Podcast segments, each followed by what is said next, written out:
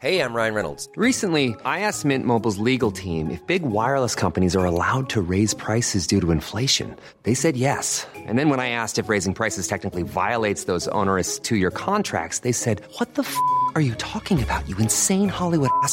So to recap, we're cutting the price of Mint Unlimited from $30 a month to just $15 a month. Give it a try at mintmobile.com slash switch. $45 up front for three months plus taxes and fees. Promo rate for new customers for limited time. Unlimited more than 40 gigabytes per month. Slows. Full terms at mintmobile.com. Heraldo Radio 98.5 FM. Una estación de Heraldo Media Group. Transmitiendo desde Avenida Insurgente Sur 1271. Torre Carrachi. Con 100.000 watts de potencia radiada. thanks muy buenas noches, buenas noches y bienvenidos a República H. Hoy es jueves 2 de septiembre de 2021. Yo soy Alejandro Cacho y me da un enorme gusto saludarle. Le agradezco que nos acompañe y le pido que se quede con nosotros hasta las 9 de la noche, tiempo del centro de la República Mexicana. Una hora más porque tenemos muchos temas importantes que compartir con ustedes esta, esta noche, por supuesto. Hoy seguimos con la cobertura, esta cobertura especial, detallada, en el lugar de los hechos. Muchos, hechos, muchos hechos desagradables en torno de la caravana migrante. Nuestro corresponsal José Eduardo Torres ha permanecido ahí, ha permanecido ahí en la caravana migrante desde que salió de Tapchula y hasta que fue enfrentada por la Guardia Nacional, por el Instituto Nacional de Migración y por el Ejército Mexicano. Momentos sumamente dramáticos que se están registrando allá en esta caravana migrante. Además, ya hay voces que surgen en el sentido de pues apoyar a los migrantes y evitar que sigan siendo maltratados por las fuerzas de seguridad en México. El regreso a clases será otro de los temas que abordaremos esta noche aquí en República H. Cuatro días de regreso a clase, cuatro días de regreso a los niños a clases presenciales y ya hay contagios en escuelas de distintos lugares del país. Le diremos exactamente de qué se trata y las medidas que se han tomado precisamente para evitar unos eh, brotes de coronavirus. Y revisaremos qué ocurre en Jalisco. Esta noche la Secretaría de Seguridad Pública de Jalisco acaba de rechazar, no admitió, no aceptó una recomendación de la Comisión Estatal de Derechos Humanos que emitió precisamente por el traslado presuntamente irregular de mujeres presas en cárceles de Guadalajara a penales de hombres para asistir a eventos sociales. Esa es la versión oficial. Ya hay una respuesta por parte del gobierno de Jalisco. Esto es de República H. Yo soy Alejandro Cacho. Gracias por estar aquí. Saludos a quienes nos escuchan a través de Heraldo Radio en toda la República Mexicana y también a quienes nos siguen a través de Now Media en los Estados Unidos. Gracias a todos, a quienes nos siguen también a través de las plataformas digitales y del podcast de República H. Comenzamos.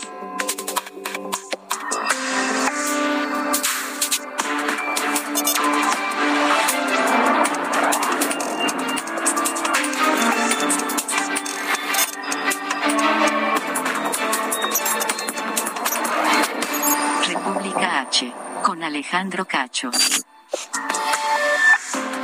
Bueno, como lo hemos venido informando desde el principio de la caravana migrante, organizaciones de apoyo a migrantes en Tijuana han expresado su preocupación por eh, este programa Quédate en México, que eso es no es otra cosa más que una petición amistosa del gobierno de Estados Unidos impuesta a México. A través de una carta explicaron que este plan afecta a los solicitantes de asilo al gobierno de los Estados Unidos, quienes se ven obligados a esperar una respuesta por parte del gobierno de Washington en territorio mexicano, del lado mexicano de la frontera. Esta noche me da mucho gusto saludar aquí en eh, República H al eh, sacerdote Pat Murphy. Él es director de la Casa del Migrante en Tijuana. ciudad que vive de manera muy, directa, por supuesto, la presencia de toda esta gente que intenta llegar a los Estados Unidos. Padre Murphy, gracias por estar con nosotros. Buenas noches. Gracias por invitarme. Buenas noches. ¿Cuál es eh, la realidad que ustedes están viendo con la presencia de los migrantes allá en Tijuana? Pues la realidad es de hace un año que eh, estamos recibiendo muchos migrantes y también por, por el miedo que quédate en México puede mandar más gente y las caravanas que va a suceder. Y el gobierno de, de, aquí, del estado Baja California, el gobierno federal, el gobierno de la ciudad no está haciendo nada, no están preparados y nos se cae todo en las manos de las asociaciones civiles.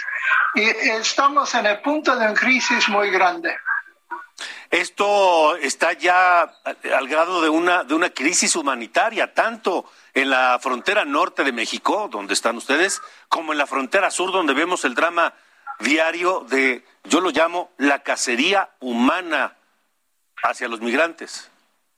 Así es, porque no solamente migrantes, ¿eh? la gran mayoría, mayoría llegando a la puerta son eh, los del sur de México escapando de violencia diariamente llegan 15, 20 familias de lugares como Guerrero, Michoacán, y, escapando por sus vidas. Los centroamericanos son menos en este momento, pero el gobierno no tiene control de su país. Este es el problema básico. Qué, qué, qué fuerte, qué, qué, qué duro decir el gobierno no tiene control de su país. Y es cierto, porque estamos hablando del fenómeno migrante, pero también hay zonas de México que están eh, en manos de la delincuencia y que provocan también esa migración que usted nos menciona, padre Murphy. Por supuesto, es una migración eterna porque la gente tiene que salir para escapar con sus vidas y a veces siguen hasta la frontera con amenazas de la muerte si no van a colaborar con ellos. Yo, yo creo que es algo grave y junto con las caravanas que llegan, los deportados que llegan, ya estamos en la tormenta perfecta. ¿Qué piden ustedes al gobierno de México? Ustedes que son quienes finalmente reciben a estas eh, personas, a estos niños, a mujeres, a hombres de todas las edades que no tienen dónde dormir, no tienen qué comer ni qué vestir y que llegan con el miedo de ser perseguidos y con la incertidumbre de qué será de su futuro. Lo que estamos pidiendo es que hacen su trabajo. Desde que entró el presidente AMLO, ya, ya dejaron de ayudar a los migrantes y dejaron todas las manos de las casas de migrantes a los albergues. Y, y ellos, yo que tienen recursos para ayudar y tienen que responder porque la gente no va a parar para llegar a las desesperaciones. Es increíble, la gente se va corriendo para sus vidas. Por lo menos sentarnos en diálogo y ver qué podemos hacer, porque no hay, aquí en el norte no hay diálogo, no existe con el gobierno nada. Son muy pocas personas y también el gran desafío que es cambio de gobierno y con cambio de gobierno nadie quiere mover, nadie quiere hacer nada. Hablando del gobierno de Baja California. Baja California, también la ciudad de Tijuana. Entonces, este hace mucha confusión también. Em, hay gente y organizaciones diferentes que de buena voluntad eh, colaboran en lo que pueden, pero esa es una labor del gobierno que no está cumpliendo. Sí, e-, ese es el chiste que nosotros estamos haciendo el trabajo del gobierno y con mucho gusto ayudamos, pero ellos tienen que poner su parte y no está haciendo nada para ayudar a los que llegan. Este fenómeno de la migración es mundial. En muchos lugares del mundo hay grandes migraciones. En cada uno de estos sitios los gobiernos se responsabilizan de la migración de sus ciudadanos o ocurre lo mismo que se desentienden los gobiernos. Bueno, que en algunos lugares hay un programa de apoyo, un programa para ayudar, pero lo que estoy mirando aquí, ya tengo ocho años, creo que es el año peor de mí, ocho años aquí, y, mirando toda la gente que llegan y hay poco colaboración. La única colaboración lo que podemos ver que manda la Guardia Nacional para buscar a la gente como animales y este nos ayuda, nos apoya. ¿Qué va a pasar? ¿Qué, ¿Qué, puede ocurrir, padre Murphy, en ciudades como Tijuana si la migración continúa y si el gobierno sigue sin, sin hacerse cargo de, de la atención a toda esta gente? Pues yo que puede convertir en, en una situación muy grave en que la, la gente no siente el apoyo. Mi gran preocupación es si viene frío, viene la lluvia, ¿qué va a suceder con esta gente? Ah, yo que el gobierno tiene que por lo menos ah, buscar un camino, un plan ah, para ayudar a los que están llegando, los que están llegando deportados y no confía nada más el bienestar de las asociaciones civiles. Padre Pat Murphy, gracias por eh, haber tomado esta comunicación con República H. Nosotros hemos dado seguimiento a este fenómeno y lo seguiremos haciendo y permítanos mantener la comunicación. Muy bien, gracias por la oportunidad. Gracias. Buenas noches, el padre Pat Murphy, director de la Casa del Migrante en Tijuana, Baja California, a donde están llegando los migrantes, no solamente haitianos o no solamente centroamericanos, como decía el padre, sino mexicanos también que huyen de la violencia en sus comunidades. Por lo pronto, los eh, haitianos radicados en Baja California hacen un llamado enérgico contra la captura de migrantes que se está viendo en el sur de México, particularmente en Chiapa. Atahualpa Garibay, corresponsal de Helado Media Group allá en Tijuana, tú tienes los detalles. Te saludo esta noche. En efecto, Alejandro, la comunidad haitiana residente en México y en Baja California hace un llamado para frenar las detenciones y abusos contra los integrantes de la caravana migrante y piden a otros países intervenir de manera urgente en favor de los afroamericanos, centroamericanos y sudamericanos que desean abandonar Chiapas. Wilder Metelus, presidente del Comité Ciudadano de Defensa de Naturalizados y Afroamericanos en México, expresó que condenan enérgicamente las elecciones y los abusos que han cometido la Guardia Nacional, el Instituto de Migración y la Sedena contra los migrantes haitianos. Pero si te parece, vamos a escuchar lo que nos dijo Wilder Metelus, presidente del Comité Ciudadano en Defensa de Naturalizados y Afromexicanos. El gobierno mexicano no respeta derechos de los migrantes que se encuentran en la caravana. El gobierno mexicano no respeta los tratados internacionales y tampoco hay solidaridad por parte de los habitantes en Chiapas a los migrantes. El activista aseguró que la comunidad haitiana de México exige la liberación de unos 200 migrantes haitianos que fueron encarcelados en la estación siglo XXI en Chiapas. Reiteró el llamado a la comunidad internacional para intervenir y pedir que se respeten los derechos de los migrantes haitianos y de otros países. Según el activista, en México hay 23.000 haitianos varados, 17.000 de ellos en la frontera sur y 6.000 en Baja California. Hasta aquí mi reporte, Alejandro.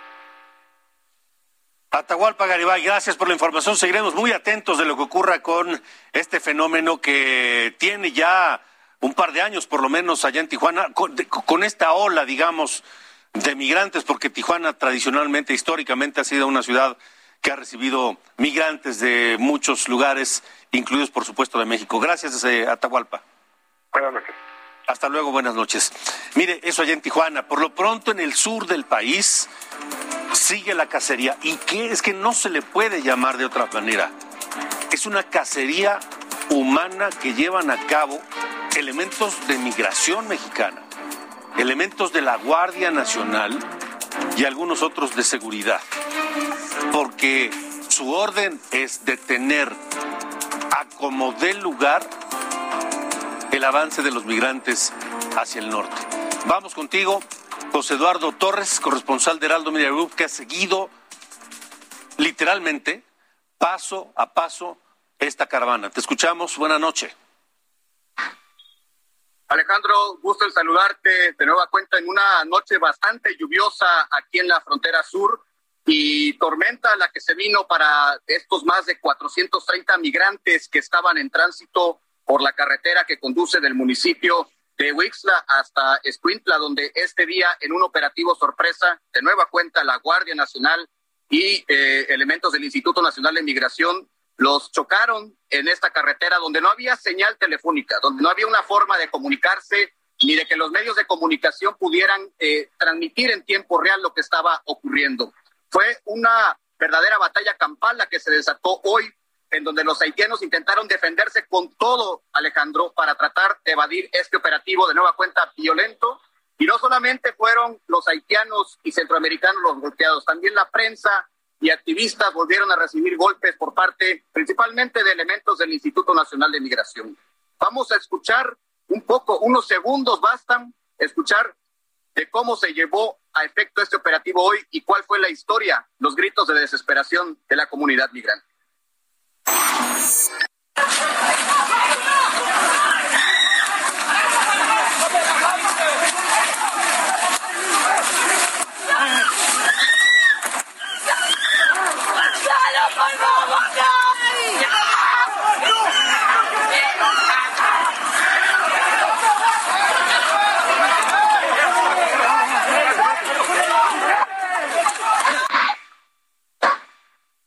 Alejandro, lo que más preocupa de toda esta situación, otra vez orientándonos hacia el lado humano, es que hoy activistas aquí en la frontera sur, principalmente el Centro de Derechos Humanos Fray Matías de Córdoba, nos ha señalado que al momento de estas eh, pesquisas, de estos operativos que está realizando la Guardia Nacional y el INM, están separando a familias. Es decir, si, si una familia conformada por padre, madre y dos hijos viajan juntos al momento de estas redadas son separados los padres de los hijos o la madre se va con un hijo y están siendo liberados, por decirlo de alguna forma, en distintos puntos fronterizos. Unos son llevados hacia el lado de Tecunumán, con Guatemala, y otros son llevados hacia el Ceibo, esto ya en territorio tabasqueño.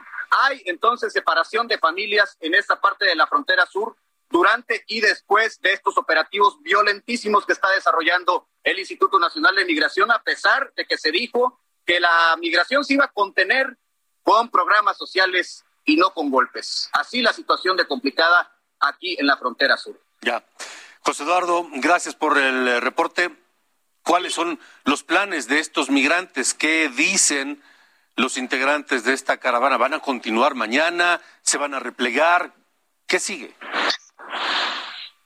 Alejandro, yo podía denominar el operativo de, este día como un fracaso total porque, a, a, decir verdad, fueron aproximadamente 40, 50 migrantes los que fueron detenidos y que fue los que se quedaron discutiendo con las autoridades. De ahí alrededor de 150, 200 migrantes corrieron a más no poder por territorios cercanos, por ranchos, propiedades privadas, incluso se adentraron en la montaña de esta parte de la geografía chiapaneca. Evidentemente, esos migrantes ahora con esta pertinaz lluvia que azota la frontera sur, pues están rondando por ahí en la oscuridad o en otros puntos de municipios de aquí, de la región sur de Chiapas. Y bueno, ¿qué dicen los migrantes en torno a esto, principalmente los haitianos? Están convocando a una rueda de prensa para el próximo sábado a las 8 de la mañana, en la cual van a anunciar que salen otra vez en caravana migrante. No se rinden, y hablan de que participarán en esta nueva caravana alrededor de 1.500 a 2.000 personas. Es decir, Alejandro, la situación va a recrudecer en los próximos días porque pese a estos violentos operativos, como lo menciono, los migrantes lo único que quieren es llegar a la frontera norte. De acuerdo. José Eduardo Torres, gracias por la información. Seguiremos muy atentos. No quitaremos la lupa de lo que está ocurriendo con esta crisis humanitaria allá en eh, Chiapas. Gracias por la información. Pendientes, Alejandro. Buenas noches. Hasta luego, buenas noches. Y mire lo que está haciendo el eh, gobierno mexicano a través de la Guardia Nacional y el Instituto Nacional de Migración. Es exactamente lo que hizo Donald Trump con los migrantes en su país. Detenerlos a como dé lugar. Claro, allá tienen más elementos y mucha más infraestructura, técnicas, tecnología y demás. Pero bueno, detenerlos y dividir a las familias. Mandar a los niños por un lado, a veces solos, a la madre por otro, el padre por allá. ¿Para qué? Para que pierdan el objetivo, para que su prioridad cambie. Y en lugar de pensar en volver a intentar ingresar al territorio de Estados Unidos, que su prioridad sea reencontrar a su familia. Y por eso el gobierno mexicano está haciendo lo mismo que hacía Donald Trump. Hoy el gobierno de México está convertido en la migra de los Estados Unidos. Lo que nos ha indignado durante décadas, históricamente en materia de migración, con el gobierno de los Estados Unidos. Hoy lo estamos haciendo con los centroamericanos y con los haitianos. Vamos a Oaxaca. Allá se registró un accidente en el que varios migrantes resultaron heridos. Karina García, tú tienes los detalles. Buenas noches. Así es, Alejandro. Muy buenas noches. Pues comentarte que al menos 20 heridos graves, entre ellos menores de edad inmigrantes, es el saldo de la volcadura de un autobús de pasajeros sobre la carretera panamericana en el tramo Tapanatepec, Chahuites, en la región del Istmo de Tehuantepec, confirmó la Policía Estatal de Oaxaca. Eh, los reportes policíacos identificaron a un autobús del Servicio Público Federal de Turismo por razón social Viajes Auri, procedente de Tapachula, Chiapas, en donde transportaban a unos 25 pasajeros, entre ellos centroamericanos y sudamericanos, así como algunos menores de edad, quienes fueron socorridos por las autoridades municipales de San Pedro Tapanatepec, Chahuites y Santo Domingo Sanatepec e ingresados a clínicas y hospitales de la región. Antes de la medianoche del miércoles, elementos de la Agencia Estatal de Investigaciones y peritos de la Fiscalía General del Estado acudieron al lugar del accidente para eh, iniciar con las indagatorias correspondientes. Comentarte, Alejandro, que de acuerdo a las autoridades de migración, pues estas personas permanecerán hasta que se les dé el alta aquí en territorio mexicano para poder ser regresado a sus países de origen. Comentarte también que esta no es la primera ocasión que sucede un accidente de este tipo, ya, ya que hace casi tres meses se registró uno similar en la misma zona del Istmo Tehuantepec. Alejandro, es el reporte. Karina García, gracias y saludos hasta Oaxaca. Buenas noches, es lo que dice nuestra corresponsal allá en Oaxaca. Mientras tanto, la conferencia del episcopado mexicano hizo pública su preocupación ante la posible reactivación del protocolo de protección a migrantes que se llama Quédate en México. Insisto, ese Quédate en México es una idea del gobierno de Trump que le impuso al gobierno mexicano. En una carta dirigida al presidente López Obrador, al canciller Marcelo Ebrard y al subsecretario de Migración Alejandro Encinas, los obispos mexicanos llaman al gobierno a mantener una postura de absoluto rechazo a la reanudación de este programa migratorio. No ha habido respuesta por parte del gobierno de México hasta este momento a esa solicitud de la conferencia del episcopado mexicano, quien también niega que exista algún acuerdo sobre la propuesta hecha por el Instituto Nacional de Migración de crear un campamento humanitario en Tapachula para congregar ahí, asignar ahí a los migrantes. Además, reitera, reiteró el, episcopado su preocupación sobre la situación de hacinamiento, inseguridad y falta de trabajo de los migrantes en Chiapas. El presidente López Obrador habló del tema hoy y reiteró que las prioridades o la prioridad es contener a los migrantes en el sur del país, no dejarlos llegar al norte.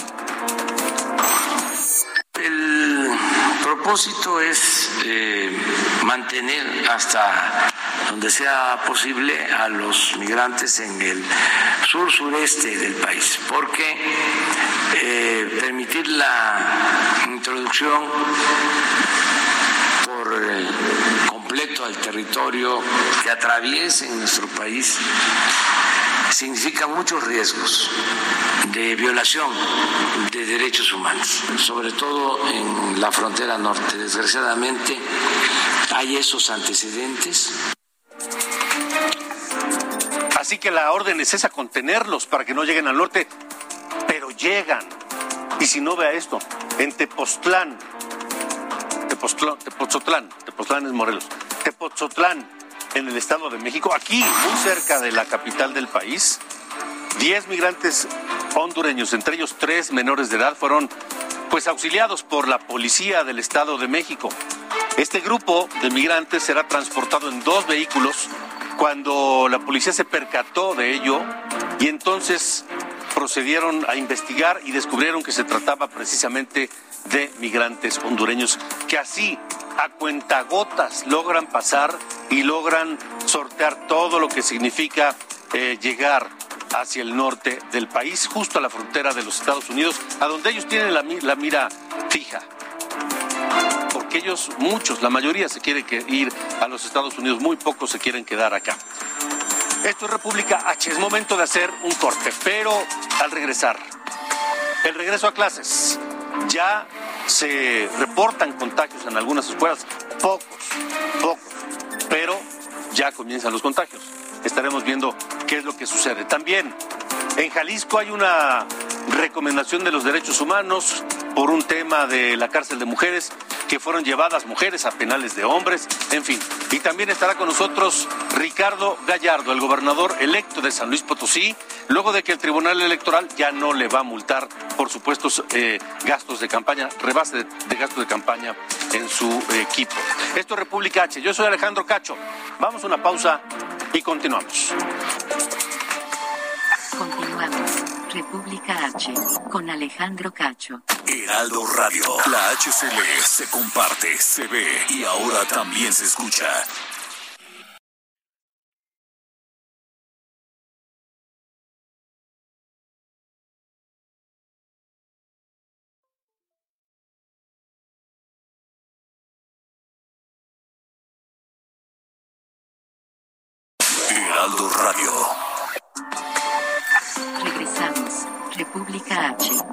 Alejandro Cacho.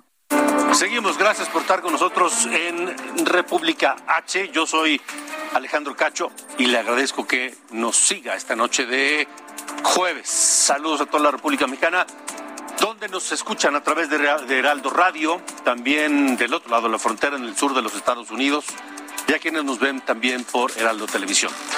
La Secretaría de Salud Federal actualizó el número de contagios de coronavirus en México. Sara, ¿cuántos contagios nuevos en las últimas 24 horas? De acuerdo con la Secretaría de Salud, en las últimas 24 horas se registraron 18.138 nuevos contagios por coronavirus en México.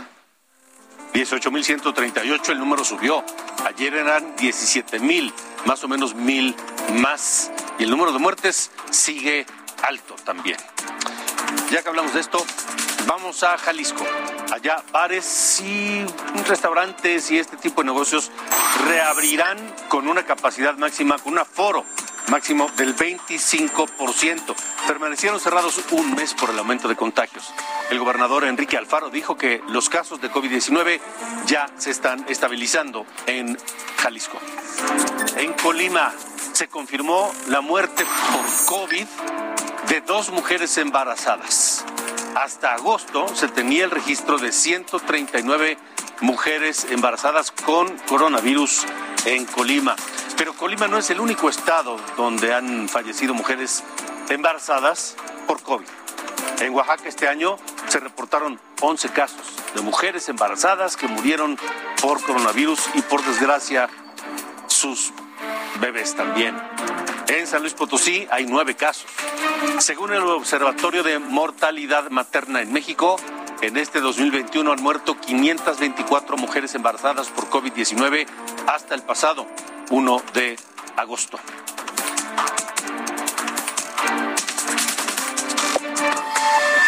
Esto es República H. Y revisemos la situación de COVID en el país, porque aunque las autoridades consideran un éxito el regreso a clases, sí, se puede decir que sí, pero esta primera semana, en esta primera semana, en estos primeros cuatro días del regreso oficial de clases presenciales, ya hay contagios en algunas escuelas. Hay que decir que no son muchos, pero ya hay.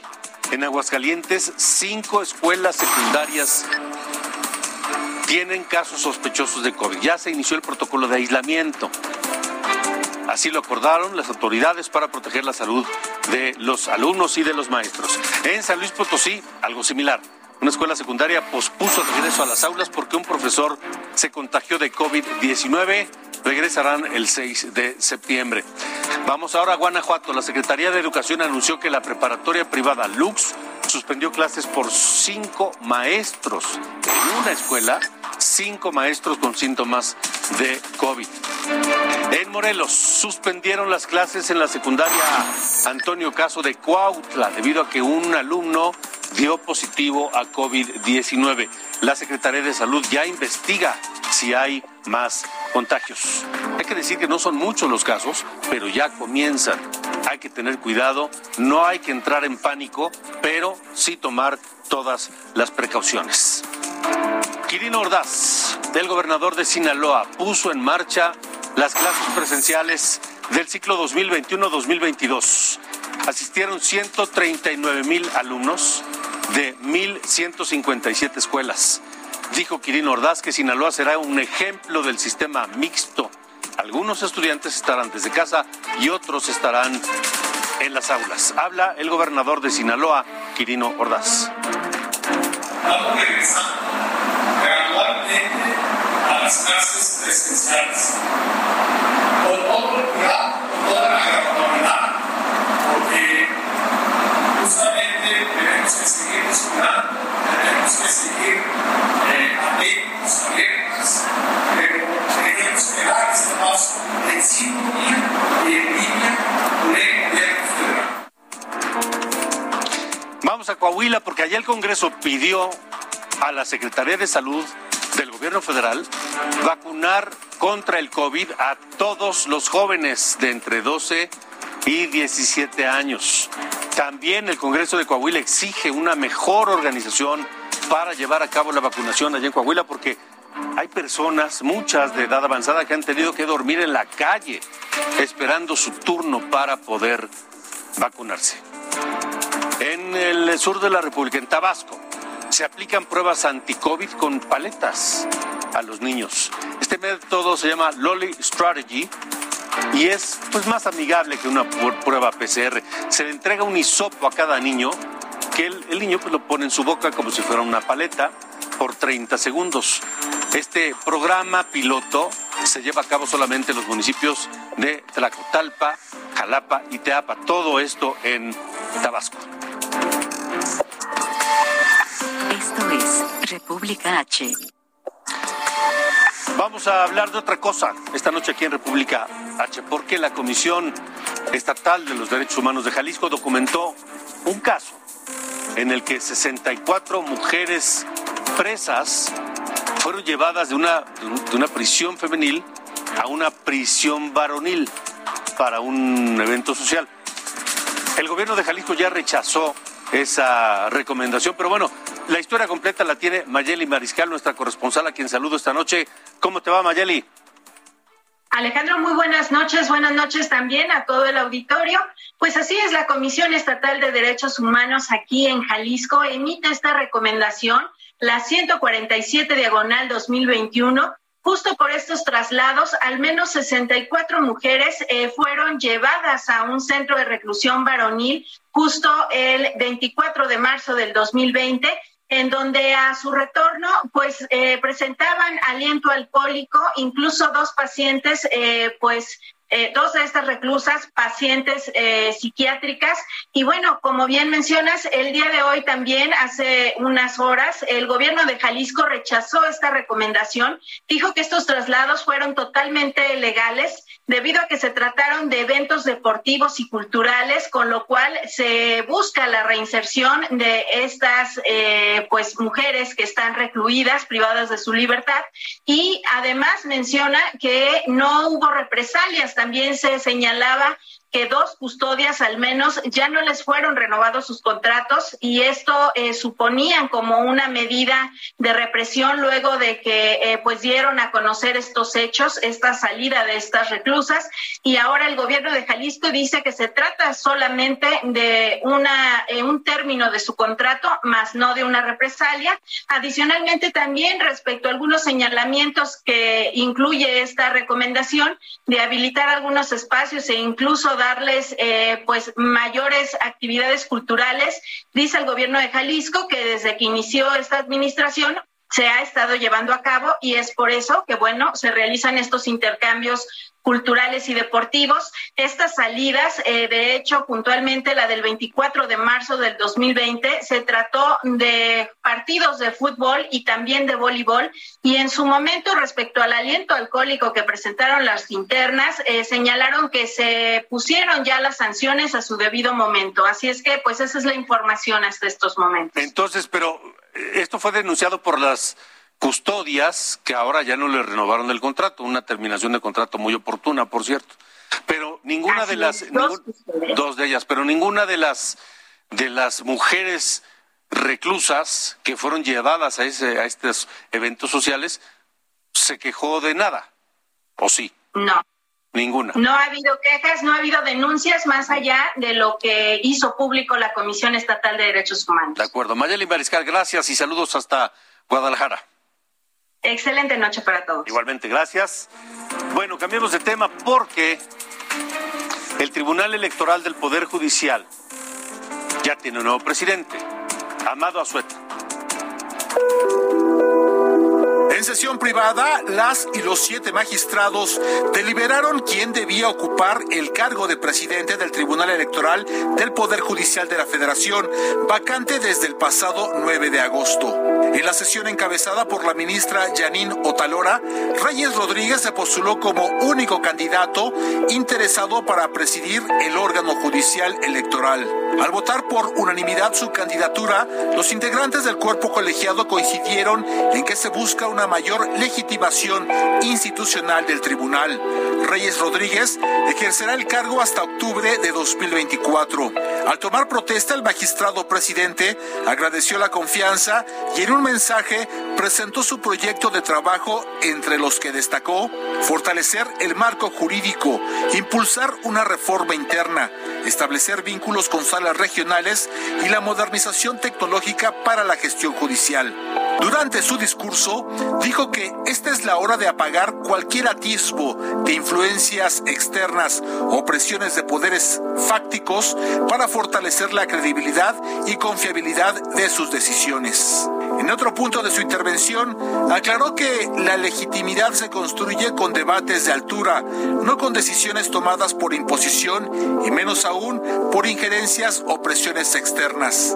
El magistrado Reyes Rodríguez Mondragón nació en 1974 en la Ciudad de México y cuenta con la licenciatura en Derecho por el Instituto Tecnológico Autónomo de México, así como las maestrías en Administración y Políticas Públicas y otra más en Derecho y Sociedad.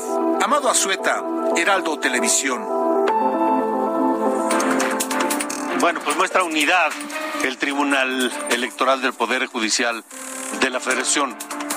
Vamos a ir a algo porque ahí precisamente el propio tribunal le quitó cuatro diputaciones a Morena para entregarlas al PAN, al PRD y a Nueva Alianza. Originalmente el Instituto Electoral determinó darle siete diputaciones plurinominales a Morena, pero el PAN y el PRD impugnaron porque los magistrados pues corrigieron al organismo local y Morena pues impugnará ahora esta nueva decisión. Y el INE, el Instituto Nacional Electoral, informó que Ricardo Gallardo, gobernador electo de San Luis Potosí, no rebasó el tope de gastos de campaña, así que su elección es válida. Aunque la coalición Juntos Haremos Historia no reportó algunos gastos, pero tampoco excedió el límite de gastos de campaña. Está con nosotros precisamente el gobernador electo de San Luis Potosí, Ricardo Gallardo, a quien saludo, gobernador. Gracias por estar en República H. Muchísimas gracias, Alejandro. Muy buenas noches a todos. Bueno, pues ya no hay ningún tema pendiente en cuanto a la eh, autoridad electoral con la elección de gobernador de San Luis Potosí. ¿Es correcto? Es correcto, Alejandro. Bueno, yo creo que eh, nunca eh, había existido, nada más que, bueno, entendemos que los procesos electorales son así, que los partidos quieren agotar todos los recursos y, bueno, impugnaron una resolución que ya estaba y una constancia que sigue estando firme, ¿no? Pero bueno, hoy, ayer nos da la razón el instituto. Eh, te quiero platicar, Alejandro, que llegamos al 67% del gasto, quedándonos todavía un colchón, pues más del 30% que nos ejerció. Y fuimos, yo creo que la campaña que costó menos en todo el país este en cuanto a montos, ¿no? Entonces yo creo que se hicieron bien las cosas y por eso, bueno, pues hoy nos dan la razón. Y bueno, mientras todo esto se dirime en los tribunales y los abogados y demás, hay que ponerse a trabajar porque el tiempo no perdona y no espera, ¿no? Y supongo ya este, los trabajos de transición allá en San Luis Potosí ya, ya tienen avances. Sí, Alejandro, ya tenemos ya incluso un mes en los trabajos de transición. Estamos ya revisando dependencias, este y bueno, pues como todo, ¿no? Pues con grandes sorpresas pero bueno, creo que eh, estamos preparados para sacar adelante San Luis Potosí. Eso es la encomienda que los potosinos hoy eh, pusieron en nosotros. Y bueno, creo que no nos vamos a quejar de los que se vayan, nos vamos a poner a trabajar, pero pues sí haremos los señalamientos jurídicos correspondientes. De lo mal que está el Estado. Te platico rápidamente, Alejandro, el Estado se va a quedar con una deuda de más de 20 mil millones de pesos, más de 15 mil millones en pasivos, eh, 4.700 millones en créditos bancarios, y eso lo va a convertir en uno de los estados con más deuda pública en todo el país. Pero bueno, creo que tendremos que empezar a, optimizar recursos, a bajar salarios y a optimizar toda la, todas las secretarías del gobierno para que sean funcionales y no le cueste más al erario público. ¿Qué otras sorpresas han encontrado en este proceso de transición de entrega-recepción en San Luis Potosí? Bueno, en la Secretaría de Salud, eh, Alejandro, te platico, más de 40 toneladas de medicamento caducado, ah, eh, que fue una noticia escandalosa en San Luis Potosí. Eh, eh, medicamentos de cáncer eh, que son falsos, que fueron falsos, eh, por un monto de más de 130 millones de pesos estos medicamentos de, de, cáncer. y bueno, pues si fue un escándalo con, con las jeringas, si recuerdas ahí de agua de, Veracruz, pues imagínate lo que se viene en el tema de salud en San Luis Potosí. Esto ya tiene implicaciones del orden penal, supongo, ¿no? Sí, eh, nosotros eh, presentaremos las denuncias correspondientes, Alejandro, en su momento y tiempo, pero bueno, seguimos todavía en, esta entrega, seguimos batallando mucho porque hay muchos funcionarios que pues todavía creen que todavía no se van a ir y, no quieren entregar, entonces se sienten todavía como muy amarrados a la silla, pero bueno, pues realmente quedan menos de 25 días ya para tomar protesta y, y pues va a ser inevitable que se tengan que mover de la silla y que nosotros podamos encontrar los documentos que tenían abajo de esa misma silla, ¿no? Sí. Em, ¿Alguna otra sorpresa? ¿O pues preocupación de cara? Muchísimas, Alejandro, muchísimas. Nos llevaríamos todo el programa, pero te platico eh, rápidamente. Tenemos varios directores que los están basificando ahorita, eh, sindicalizando. Tenemos una policía de 4.300 elementos, de los cuales solamente 1.000 elementos están en la calle 3.000 elementos administrativos que hicieron para basificarse.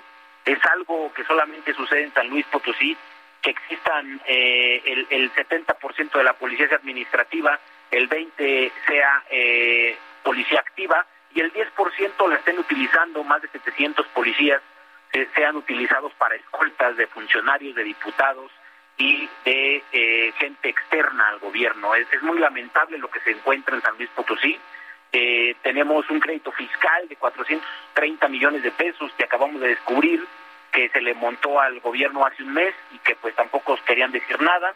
Tenemos una deuda de pensiones de 1.800 millones, Alejandro, que también nos había reportado. Y bueno, eh, un sinfín de, de, desfalcos, pero bueno, en el tiempo y forma, pues los, los enseñaremos y los mostraremos a la opinión pública. Y por supuesto, pues cuando haya o donde haya responsabilidades eh, judiciales habrá que eh, hacer las denuncias y, y, los, las aclaraciones correspondientes, ¿no? Claro, Alejandro, porque todo lo que no sea denunciado o no sea entregado a la opinión pública y a las autoridades, pues va a ser omisiones, omisiones en las que caeríamos nosotros, incurriríamos en, en, problemas también legales y bueno, no estamos nosotros en una condición para seguirlo haciendo. Gobernador, este, se ha reunido con el presidente López Obrador, han platicado un par de veces. Sí, ya, ya eh, en, algunas ocasiones, Alejandro, eh, estamos trabajando en proyectos fuertes para San Luis Potosí. Eh, el nuevo aeropuerto en la Huasteca Potosina, que va a ser una detonación importante, libramientos y carreteras por más de 1.500 millones. La verdad es que traemos mucha comunicación y bueno, lo que todo nos pueda apoyar la federación, nosotros en San Luis Potosí encantados de recibir el apoyo. Pues gobernador, ¿por qué no hacemos algo? Lo invito aquí al estudio, y platicamos con calma de todo lo que viene para San Luis Potosí, de estos eh, eh, conversaciones y proyectos en conjunto con el gobierno federal, de lo que vayan encontrando, de las sorpresas y, y de lo que pues hay que hacer ya subiéndose las mangas para echar a andar el proyecto eh, que trae usted para San Luis Potosí. Claro que será un placer, Alejandro. Cuenta conmigo y, y ahí estaremos primeramente Dios. Entonces nos ponemos de acuerdo y le ponemos fecha, ¿va? Claro que sí, Alejandro. Muy bien. Te mando muchos abrazos, bendiciones a todos. Igualmente, gobernador, gracias por tomar la llamada y estar en República H. Gracias. Gracias. Buenas noches. El gobernador Ricardo Gallardo, electo de San Luis Potosí, que ya en unos días más será el gobernador constitucional. República H. Y mira, el gobernador de Querétaro, Francisco Domínguez, que también está por, por entregar su, terminar su gestión, había anunciado que buscaría ser presidente del PAN. Pues resulta que no, que acaba de decidir que no va por la presidencia de su partido, Acción Nacional, porque dice que no hay condiciones democráticas para ello. Así lo dijo. Seré parte activa de una nueva narrativa panista, propositiva, autocrítica, centrada en nuestras fortalezas y en nuestros mejores gobiernos, en nuestros logros y convicciones. Así que eso anuncia Francisco Domínguez, todavía gobernador de Querétaro. En medio de esta ola de COVID, de esta tercera ola de COVID, vea usted lo que hicieron muchos municipios michoacanos. Eventos masivos para que pues, sus nuevos presidentes municipales asuman el cargo. Morelia es el tercer municipio con más contagios de COVID en Michoacán y aún así se reunieron 250 personas para la toma de posesión del presidente municipal. En Lázaro Cárdenas el evento fue a puerta cerrada y con pocos asistentes, pero fueron más de 100 municipios en Michoacán con eventos masivos para que asumieran los eh, presidentes municipales, aun cuando Michoacán ha sido duramente golpeado por el COVID. Son las 8.50, 10 minutos para que sean las 9 de la noche, tiempo del centro de la República Mexicana. Gracias por estar con nosotros en República H. Yo soy Alejandro Cacho y le informo que el diputado local electo, Fidel Calderón, será el coordinador parlamentario de Morena en el Congreso de Michoacán.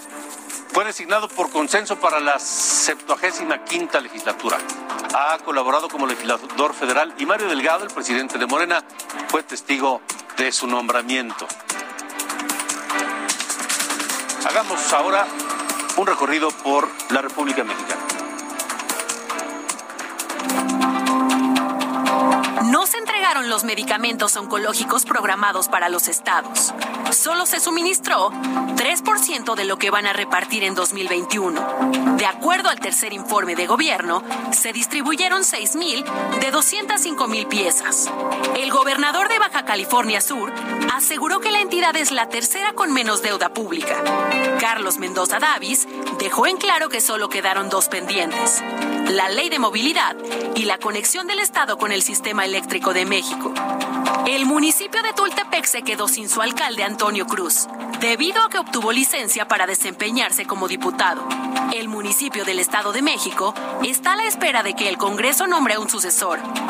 Los policías de Mérida involucrados en el asesinato del joven José Ravelo ya se incorporaron a sus labores. No fueron vinculados a proceso por falta de pruebas. Sobre el uso de la fuerza excesiva, el director de la policía, Mario Arturo Romero, negó una mala práctica por parte de los elementos. El Consejo Indígena de Guerrero cerró el paso a 36 pueblos de la zona rural de Chilapa, bajo el argumento de que la inseguridad se agravó en la zona y protegerán la integridad de sus habitantes. Más de 400 adultos mayores bloquearon la avenida Hidalgo en Tampico, debido a que les negaron el auditorio municipal en donde fueron citados para recibir su pensión. Pese a que ya había una solicitud, los encargados del lugar se negaron, y esto causó la molestia de todos.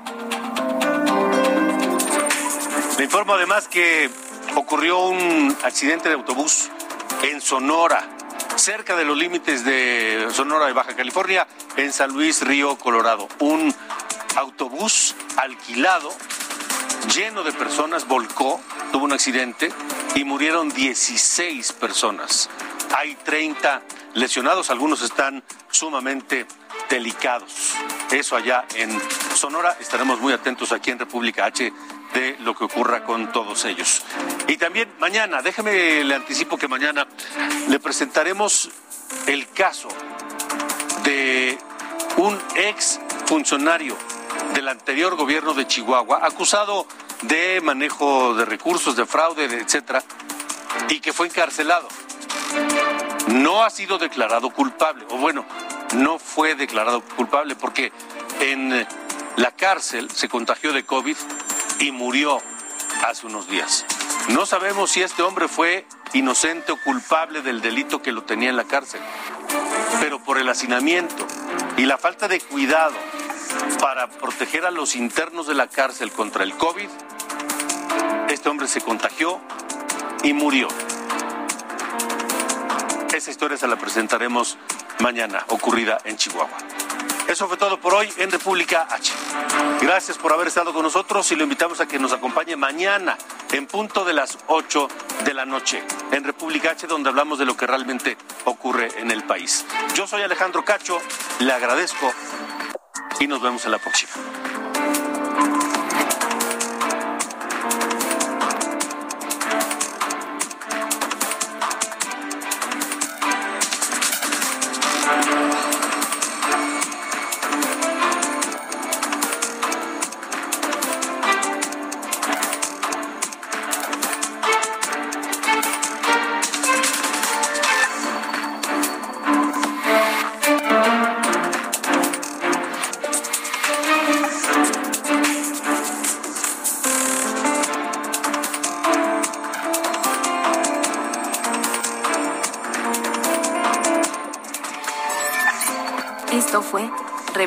H con Alejandro Cacho.